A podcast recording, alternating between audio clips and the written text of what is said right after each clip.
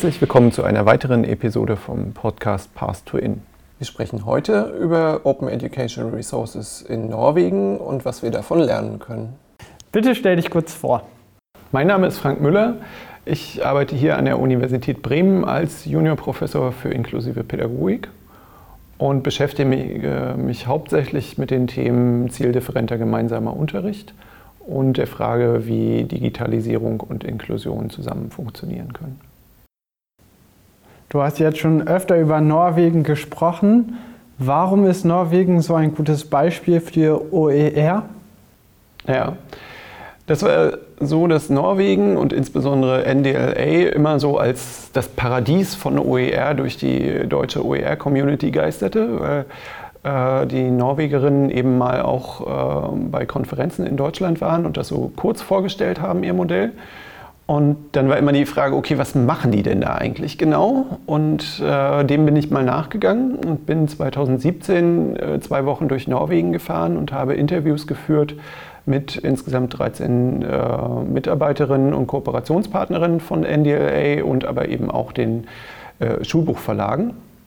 Und äh, habe eben versucht rauszukriegen, okay, was ist eigentlich das Besondere an dem norwegischen Modell? Wie gehen Sie vor? Was können andere Länder daraus lernen? Und ähm, das Besondere an dem norwegischen Modell ist tatsächlich, dass sie eben das schon seit 2006 machen. Das heißt, sie haben lange Erfahrung und äh, sie haben sehr umfangreiche Erfahrungen. Also sie haben Materialien für insgesamt 80 Fächer in der Sekundarstufe 2. Das ist äh, in Norwegen sowohl der allgemeinbildende Bereich, was bei uns eben äh, gymnasiale Oberstufe ist, äh, und aber eben auch den beruflichen Bereich. Und das ist ganz spannend, da eben so einen, äh, so einen umfassenden Zugang zu haben äh, und Sie haben eben einen sehr freien Ansatz äh, gewählt und haben da auch die rechtlichen Grundlagen geschaffen, die ihnen das ermöglichen. Und äh, das ist insgesamt ganz spannend, äh, sich im Detail dann nochmal anzugucken. Wie hat Norwegen begonnen? In Norwegen gab es auch lange Jahre so eine Projektfinanzierung, äh, immer zwei- bis dreijährige Projekte, die dann ausgelaufen sind äh, und dann sind die Ergebnisse irgendwo versickert und waren nicht mehr zugänglich äh, und die Projektwebseiten wurden dann irgendwann abgeschaltet und so. Ähm, also sie hatten eine vergleichbare, frustrierende Situation wie in anderen Ländern, wie auch in Deutschland. Und äh, dann war also die Frage, okay, was wie kann das irgendwie besser gelingen? Äh, und besonders akut wurde diese Frage 2006, äh, als äh, Norwegen Mittel zur Verfügung gestellt hat, um die digitale Infrastruktur der Schulen zu verbessern. Das heißt, die Schülerinnen wurden mit Laptops ausgestattet, die Schulen wurden mit WLAN ausgestattet und so weiter. Also da, wo jetzt Deutschland 2019, 2020 sich auf den Weg gemacht hat. Das hat Norwegen alles 2006 äh, schon hinter sich gebracht, nämlich erstmal die digitale Infrastruktur zur Verfügung zu stellen. Sie haben dann relativ schnell festgestellt, es ist total schön, wenn man digitale Infrastruktur hat, aber man braucht auch Inhalte. Das wird hoffentlich auch in Deutschland irgendwann passieren. Ähm, das äh, haben sie dann eben so angegangen, dass sie die rechtlichen Grundlagen geschaffen haben und gesagt haben, okay, der Staat äh, in Form von den Counties äh, ist verpflichtet, äh, hochwertige, qualitativ hochwertige digitale und analoge Bildungsmaterialien für Schülerinnen zur Verfügung zu stellen, kostenfrei. Und ausgehend von diesem Gesetz wurde dann NDLA als staatliche Plattform für freie Bildungsmaterialien gegründet, um eben genau diesem äh, Gesetz Rechnung zu tragen. Wie wird NDLA finanziert? NDLA erhält 20 Prozent des Schulbuchetats von äh, 18 Counties aus Norwegen und äh, nutzt diesen Schulbuchetat, also diese 20 Prozent, dann eben um Unterrichtsmaterialien zu erstellen und äh, die Plattform, die sie jetzt benutzen, weiterzuentwickeln. Handelt es sich dabei um eine landesweite Plattform? Ja, es ist eine landesweite Plattform, die finanziert wird von 18 von 19 Counties. Mittlerweile haben sie das umgestellt, das Modell, und haben noch so ein paar eine Länderreform quasi durchgeführt, wie sie auch in Deutschland ja diskutiert wird. Ähm, und äh, insgesamt sind aber von den ursprünglichen 18, äh, 19 Counties 18 daran beteiligt. Einziger Bezirk, der sich nicht beteiligt, ist Oslo, wo die Schulbuchverlage sitzen. Äh, Fun Fact am Rande: äh, Hauptnutzerinnen sind die Schulen in Oslo. Jetzt würde man sagen, in Norwegen herrschen ganz andere Rahmenbedingungen als vielleicht zum Beispiel hier in Deutschland. Welche Rahmenbedingungen herrschen dann in Norwegen? In der Tat sind die Rahmenbedingungen gar nicht so günstig gewesen für OER, sodass man jetzt ein bisschen überrascht sein kann, dass es in, in Norwegen so gut funktioniert. Das äh, eine ist eben die äh, Grundfrage, haben wir diesen finanziellen Druck, irgendwie Geld möglichst effizient einzusetzen.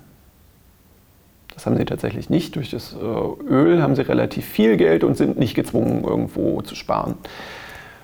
Ähm, dann gibt es eine ähm, Monopolstellung der Schulbuchverlage. Das heißt, es gibt vier Schulbuchverlage, die den norwegischen Markt unter sich aufteilen. Äh, und das tatsächlich auch ganz gut ausreizen. Das heißt, sie haben sogar Schulbücher, die zum einmaligen Gebrauch vorgesehen sind, weil äh, die Aufgaben in die Schulbücher gedruckt äh, sind und quasi Workbook und Schulbuch kombiniert. Führt dazu, dass man eben direkt ins Buch schreibt und jedes Schulbuch genau einmal benutzt werden kann. Das kombiniert mit einer Freistellung von der Mehrwertsteuer ergibt eine ganz komfortable Situation für die Verlage. Ähm, das heißt, das ist auch nicht so unbedingt jetzt förderlich äh, für OER. Und ähm, dann waren die Gewerkschaften dagegen, weil auch äh, einige Lehrkräfte eben durch die Tantiemen der Verlage dann irgendwie an den Schulbüchern mitverdienen und auch da sozusagen nicht so richtig eine Motivation ist, äh, das zu ändern. Es gibt noch einen weiteren Punkt, der dagegen spricht oder es gibt noch eine weitere ungünstige Rahmenbedingung, das ist die geringe Zahl an Schülerinnen und Schülern. Und äh, da sind natürlich Länder, die 10 Millionen Schülerinnen beispielsweise haben, viel prädestinierter für die Entwicklung von OER als so ein kleines Land wie Norwegen. Welche Herausforderungen sind bei der Umsetzung entstanden? Ich glaube, viele Herausforderungen waren tatsächlich technischer Natur. Es war so, dass NDLA äh, ein Content-Management-System genutzt hat, um ihre Webseite zu verwalten, Drupal.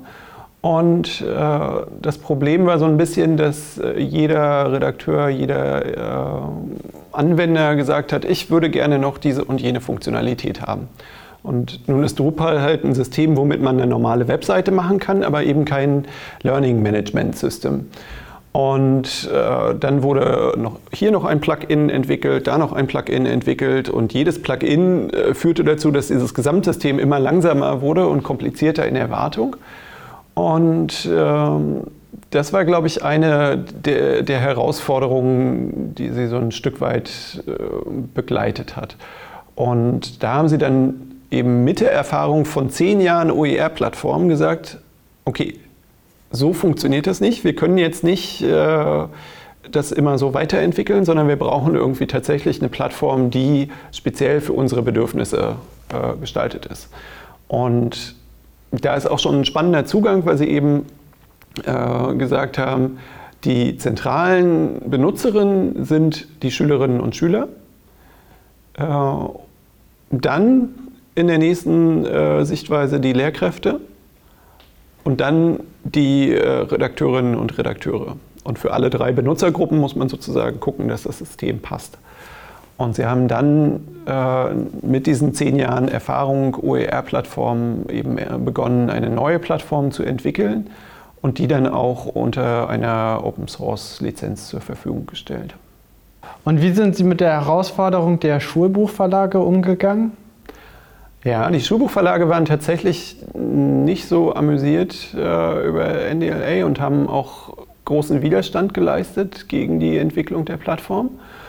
Und äh, das ging sogar so weit, dass äh, sie sich nicht nur verweigert haben, irgendwie mitzuarbeiten an der Entwicklung von Materialien äh, und gesagt haben, wir sind nicht bereit, unter irgendwelchen Umständen euch ein Angebot zu machen. Also man könnte ja argumentieren, wenn es einen Markt gibt und eine Nachfrage auf dem Markt, dann wird sich auch jemand finden, der da ein Angebot unterbreitet. Und in dem Fall war es aber so, dass die gesagt haben, äh, die Nachfrage nach Material unter einer freien Lizenz sind wir nicht bereit zu bedienen.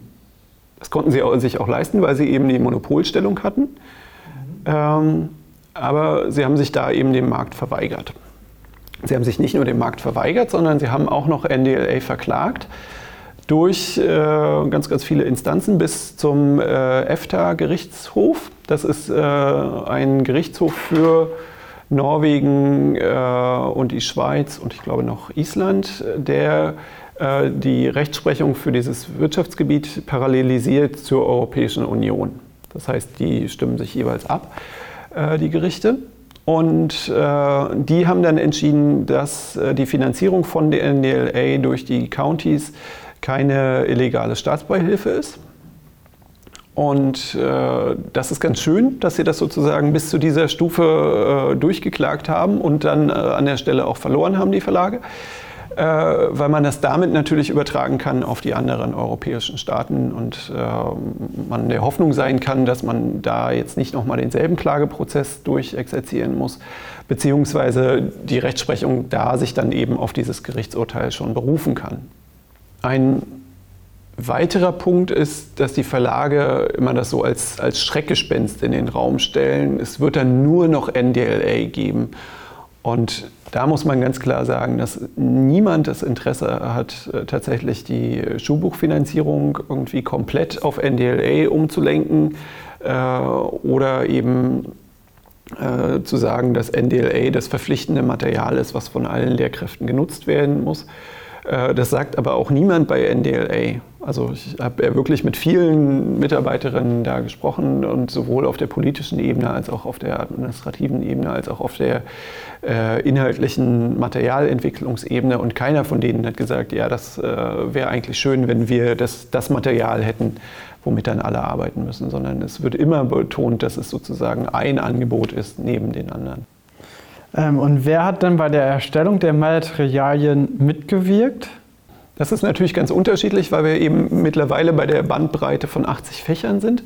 Begonnen haben sie äh, mit der Entwicklung für drei Fächer äh, und haben da so kleine Redaktionsteams gebildet. Und das waren halt die Enthusiastinnen äh, zu diesen Fächern, die gesagt haben, ja, wir haben Lust, äh, freie Bildungsmaterialien für diesen Bereich zu erstellen die dann beispielsweise eben für den Englischbereich äh, nach Großbritannien gefahren sind und da äh, Soundeindrücke gesammelt haben, Interviews geführt haben, Fotos gemacht haben und äh, eben selber da Materialien dann erstellt haben. Ähm, mittlerweile ist es so, dass eben für einzelne Themenbereiche dann eben auch Leute beauftragt werden äh, und gesagt wird, okay, wir geben dir 3000 Euro und du entwickelst dieses Material für dieses Thema. Ähm, und ganz viel Geld wird aber mittlerweile eben auch als Auftrag wieder herausgegeben an den Markt. Also 70 Prozent dieser 20 Prozent, die sie erhalten, wird wieder rausgegeben über äh, zum Teil europaweite oder norwegenweite Ausschreibungen. Ähm, das heißt, kleinere Firmen bewerben sich dann darauf, weil sich die Schulbuchverlage verweigern äh, und sagen, okay, wir erstellen euch Material zum Thema XY. Das heißt, letztlich äh, sind 94 Prozent des äh, Schulbuchetats weiterhin dem Markt zur Verfügung. Also es ist nicht das Ende des Kapitalismus.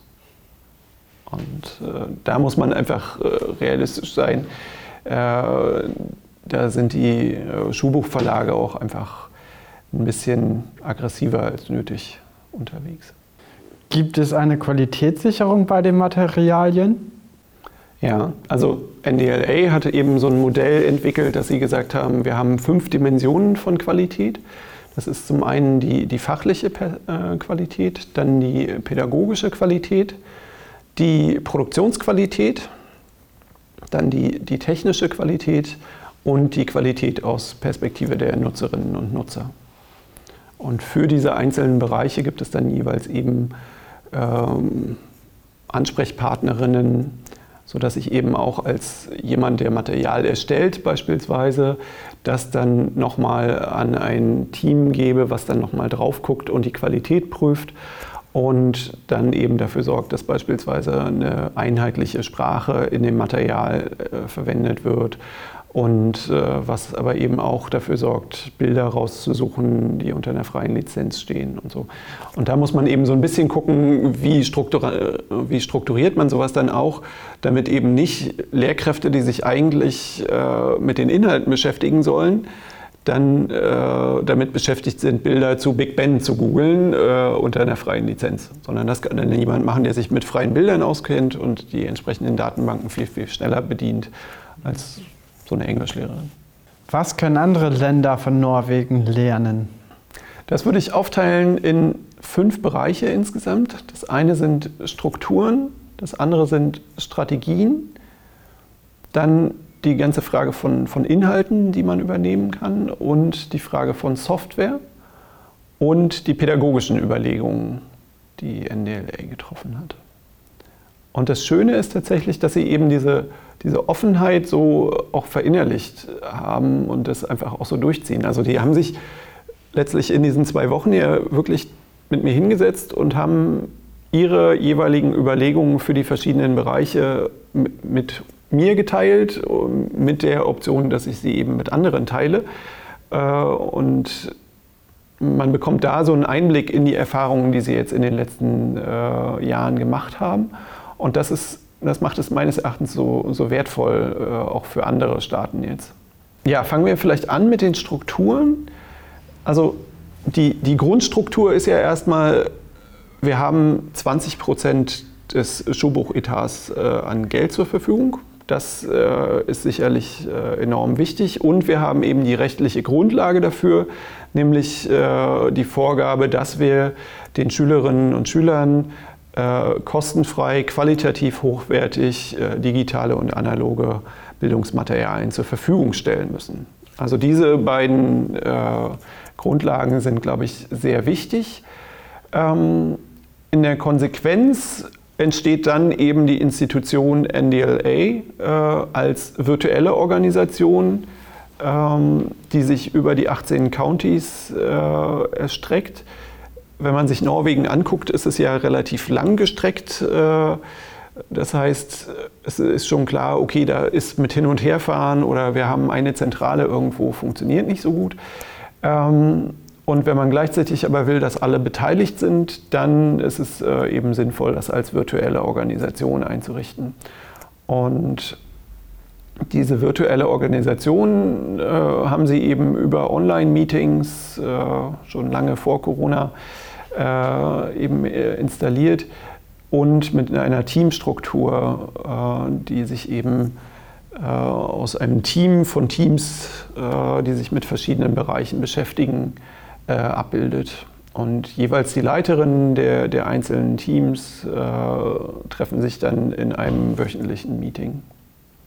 Auch hier ist eine wichtige Frage natürlich, wie lässt sich die Vielfalt auch in solchen Teams abbilden?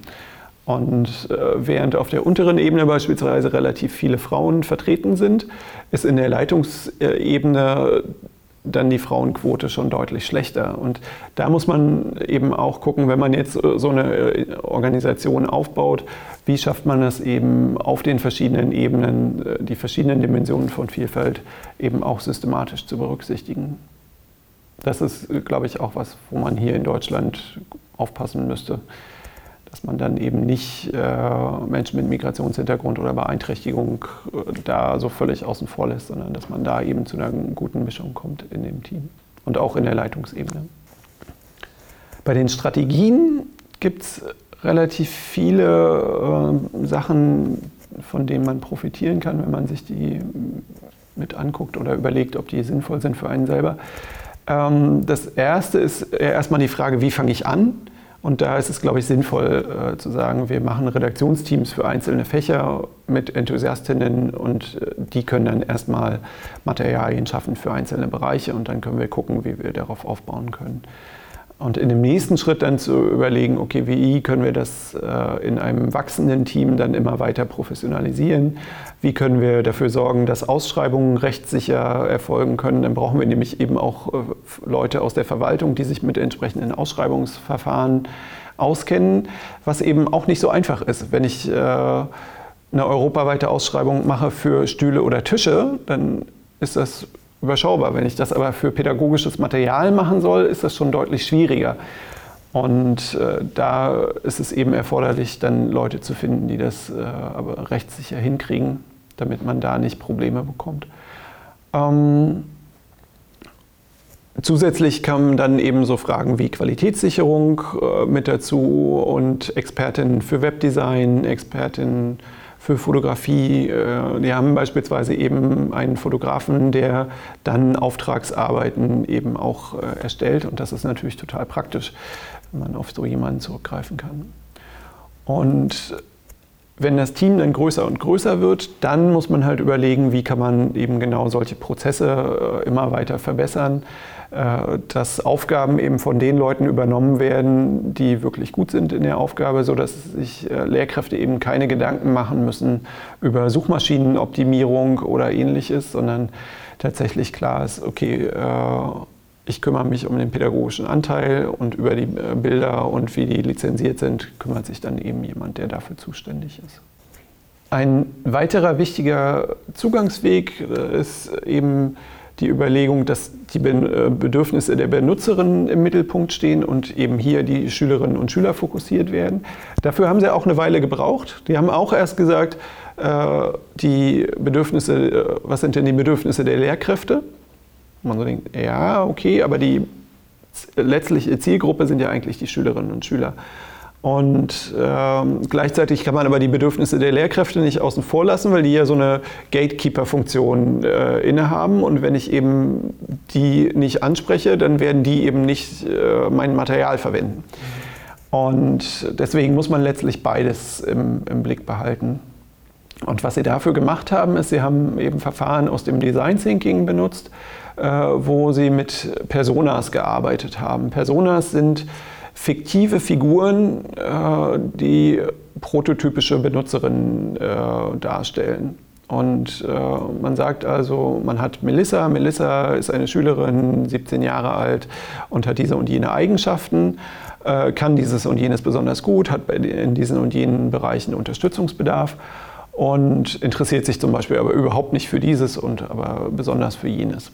Und äh, so schafft man eben mehrere fiktive Figuren und überlegt dann, ist das Material, was ich gerade erstellt habe, denn geeignet für Person A oder Person B.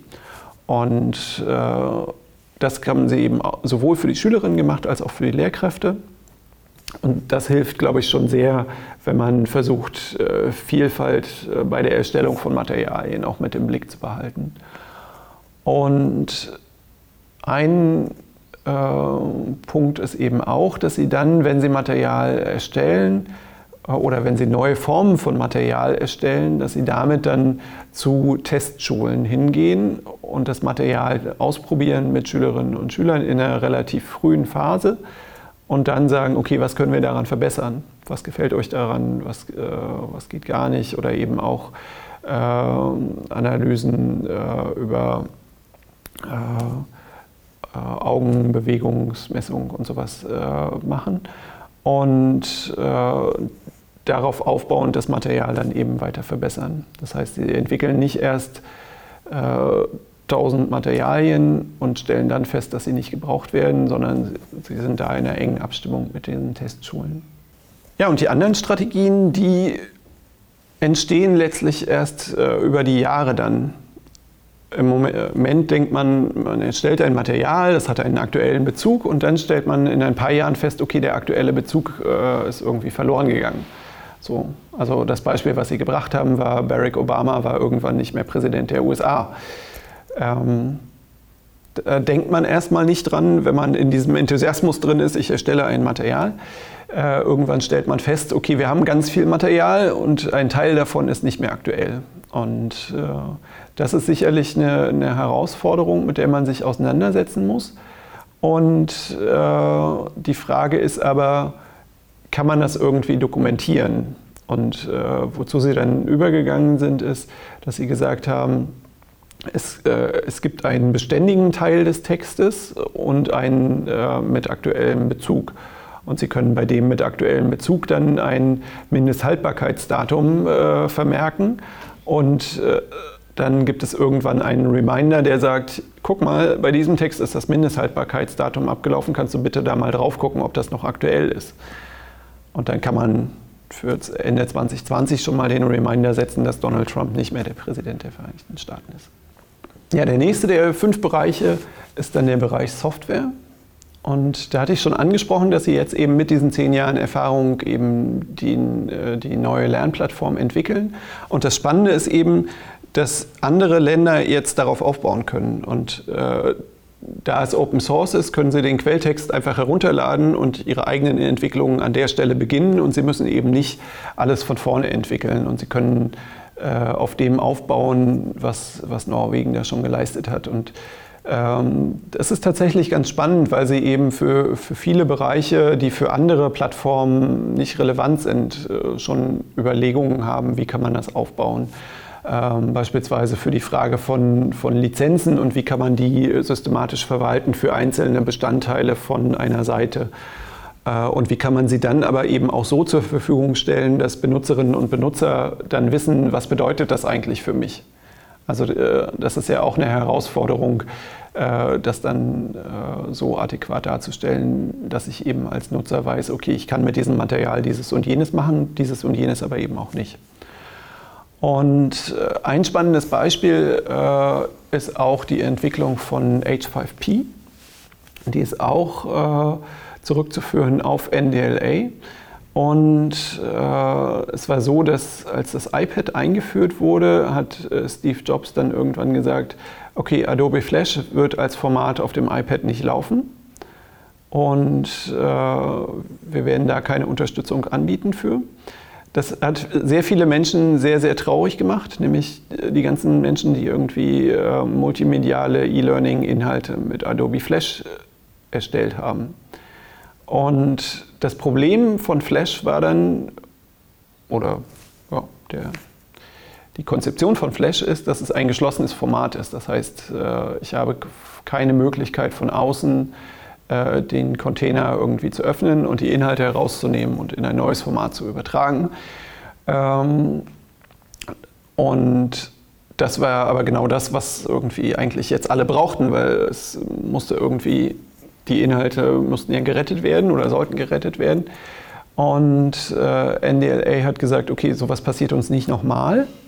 Äh, und sie haben gesagt, wir brauchen ein äh, freies Containerformat für interaktive ähm, Lernformate. Und äh, sie haben dann eine kleine norwegische Firma in Tromsø äh, namens Jubel damit beauftragt, äh, solche so ein Containerformat zu entwickeln. Und das Ganze ist aber eben ein Format, was offen ist und unter einer freien Lizenz steht. Das heißt, selbst wenn Jubel irgendwann sagen würde, okay, wir haben kein, keine Lust mehr, äh, dann kann eine andere Firma dieses Format äh, unabhängig weiterentwickeln. Und es ist eben so, dass äh, man die Möglichkeit hat, auf den Quellcode zuzugreifen und selber Anpassungen vornehmen kann, die bei anderen Formaten eben nicht möglich sind. Und äh, das Spannende ist, dass es tatsächlich dieser, dieser gemeinschaftliche Ansatz von OER da auch ganz gut funktioniert hat. Und äh, dann beispielsweise eine Universität aus Australien gesagt hat, ja, das, was ihr an Inhaltstypen jetzt schon zur Verfügung gestellt habt, das äh, finden wir ganz gut. Aber für unsere Bedürfnisse bräuchten wir eigentlich noch dieses Format. Und dann haben die eben Jubel bezahlt, dass die dieses zusätzliche Format entwickeln, was dann aber wiederum der weltweiten Community und damit eben auch NDLA zugute gekommen ist, sodass die auch äh, wieder darauf aufbauen konnten.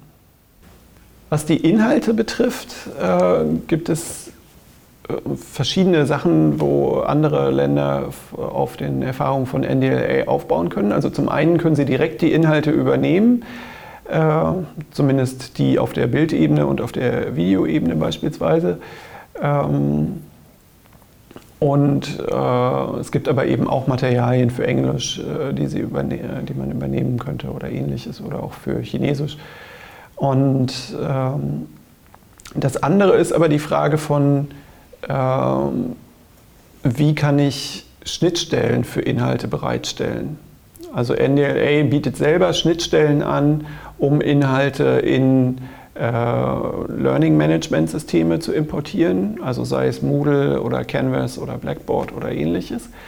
Ähm, und hat aber auch Schnittstellen, um von außen äh, aktualisiert zu werden. Das heißt, äh, Sie haben beispielsweise eine Kooperation mit dem äh, Statistischen Amt in Norwegen und bekommen halt bestimmte Daten, äh, die Sie dann in Aufgaben äh, verarbeiten, äh, immer in aktueller Form von diesem Statistischen Amt ähm, zur Verfügung gestellt.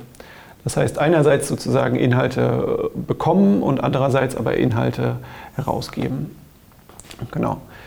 Dadurch, dass es keine äh, Non-Commercial-Klausel für viele Inhalte gibt, äh, kann man auch äh, als Verlag beispielsweise die Inhalte nutzen. Es gibt tatsächlich ein Schulbuch für den Bereich Soziologie, was als OER Print-Schulbuch entwickelt wurde und wo die Überarbeitungen dann, die für diese Schulbuchversion gemacht worden sind, dann wiederum zurückgespielt worden sind zu NDLA. Also die digitale Version hat dann wiederum von den Weiterentwicklungen für das Schulbuch profitiert. Genau. Ah. Und die äh, OER können letztlich Nischenmärkte bedienen, die für Schulbuchverlage nicht interessant sind. Also in Norwegen äh, ist es die, äh, das Samische, was äh, halt als Sprache irgendwie acht Schülerinnen oder Schüler betrifft. Da ist es für so einen Schulbuchverlag nicht wirklich interessant, äh, Materialien zur Verfügung zu stellen. Äh, in Deutschland wäre das beispielsweise äh, für das Sorbische sicherlich ähnlich. Äh, aber eben auch im Bereich der Berufsausbildung. Äh, die Zahl der Geigenbauerinnen ist wahrscheinlich auch in Deutschland überschaubar. Trotzdem wäre es schön, wenn man Materialien dafür hätte, für die äh, Berufsausbildung. Und da kann man eben als, als OER-Plattform natürlich anders Nischenmärkte berücksichtigen als, als staatlicher, als, als Schulbuchverlag beispielsweise. Der letzte Punkt, der wichtig ist, sind die pädagogischen Überlegungen. Und da ist das zentrale Moment eben diese Offenheit, eben zu sagen, es gibt kein Download in Print, es gibt kein Login, was ich irgendwie brauche. Jeder kann auf die Seite von NDLA zugreifen. Und es gibt letztlich keine Beschränkungen außer äh, die Spielfilme, die sie zur Verfügung stellen. Die sind äh, auf den norwegischen Raum begrenzt und man muss äh, angeben, ich wohne in, diesem, in dieser Region und ich bin Schüler dieser Schule. Aber das kann jeder angeben, der in Norwegen wohnt. Also auch da gibt es keine, keine wirkliche echte Begrenzung. Das andere Spannende ist letztlich, dass sie äh, diese Offenheit auch für die verschiedenen pädagogischen Ansätze äh, beibehalten. Das heißt, sie sagen nicht, äh, unser Material ist konzipiert für Projektunterricht und Projektunterricht ist die einzige wahre Form. Äh, und deswegen müssen jetzt alle Projektunterricht machen, sondern sie sagen, okay, wir stellen Material zur Verfügung, was in unterschiedlichen pädagogischen Settings genutzt werden kann. Das heißt nicht, dass sie äh, eine Beliebigkeit irgendwie äh, unterstützen und keine pädagogischen Grundsätze haben. Ähm, da ist es schon so, dass sie eben auch sagen, dass sie eine Auseinandersetzung der Schülerinnen mit dem Material gemeinsam mit den Mitschülerinnen und der Lehrkraft fördern wollen. Und eben nicht eine Vereinzelung von Kindern, die vor ihrem Bildschirm sitzt und von links nach rechts wischt, sondern eben dieses, dieses Gemeinsame durchaus im Blick haben. Und auch bei der neuen Plattform beispielsweise haben sie so ein Modell, was individuelle Lernpfade ermöglicht. Das heißt, eine Lehrkraft kann einer Gruppe von Schülerinnen und Schülern einen individuellen Lernpfad äh, zur Verfügung stellen, wo dann bestimmte Elemente zu einem bestimmten Thema drin sind und einer anderen Gruppe stellt sie andere äh, Lernpfade zur Verfügung. Und ähm, das Spannende ist aber letztlich, dass die auch in, ihrem, in ihrer pädagogischen Plattform irgendwie sagen, man muss auch die Möglichkeit haben, äh, von diesen Lernfaden selbstbestimmt dann wieder abzuweichen. Das ist eben nicht äh, im Sinne einer programmierten Unterweisung, wenn du das falsch beantwortet hast, dann gehe nochmal zurück zu diesem Material und wenn du das dann richtig hast, dann darfst du weiter nach da oder so. sondern tatsächlich äh, Schülerinnen und Schüler als selbstbestimmte Lernende ist eben für sie ganz wichtig. Gibt es denn in Deutschland Bemühungen, eine Plattform zu erstellen? Bislang gibt es nichts, was einen vergleichbaren Umfang äh, hätte. Es gibt einzelne OER-Initiativen in einzelnen Bundesländern, aber nicht jetzt was Systematisches, was, was den Rahmen einnehmen würde. Dabei würde sich das natürlich in Deutschland oder auch in Ländern wie Frankreich äh, sehr, sehr lohnen, äh, wenn wir hier pro Fach, pro Schülerin einen Euro in die Hand nehmen würden. Dann hätten wir sieben Millionen pro Schuljahr pro Fach zur Verfügung.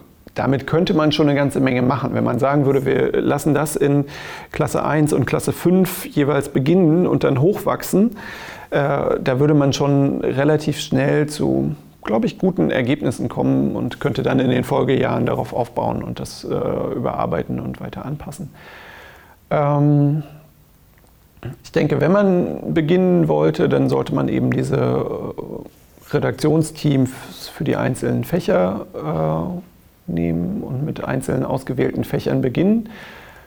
Da ist dann immer die Frage des, des Zugangs. Äh, ob man sagt, man nimmt eben die Fächer, die äh, alle haben, Deutsch, Mathe, Englisch, und äh, versucht für diesen Bereich Materialien zu erstellen.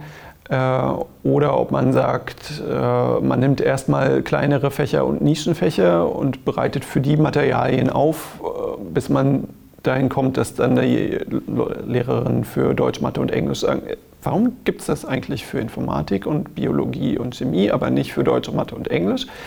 Das sind unterschiedliche äh, Zugänge, muss man nochmal überlegen, was da das Beste wäre. Aber die Herausforderung ist natürlich, äh, zum länderübergreifenden Modell zu kommen. Und eben nicht zu sagen, okay, wir haben unsere Plattform für Bayern, für Hessen, für Bremen und wir stellen die, Lehrer, äh, die Inhalte all unseren Lehrerinnen zur Verfügung, aber nicht über die Grenzen des Landes hinaus. Das ist so irgendwie, okay, dann hat man den Grundgedanken von der OER noch nicht wirklich verstanden. Mhm. Vielen Dank für das spannende Gespräch und auch vielen Dank fürs Zuhören.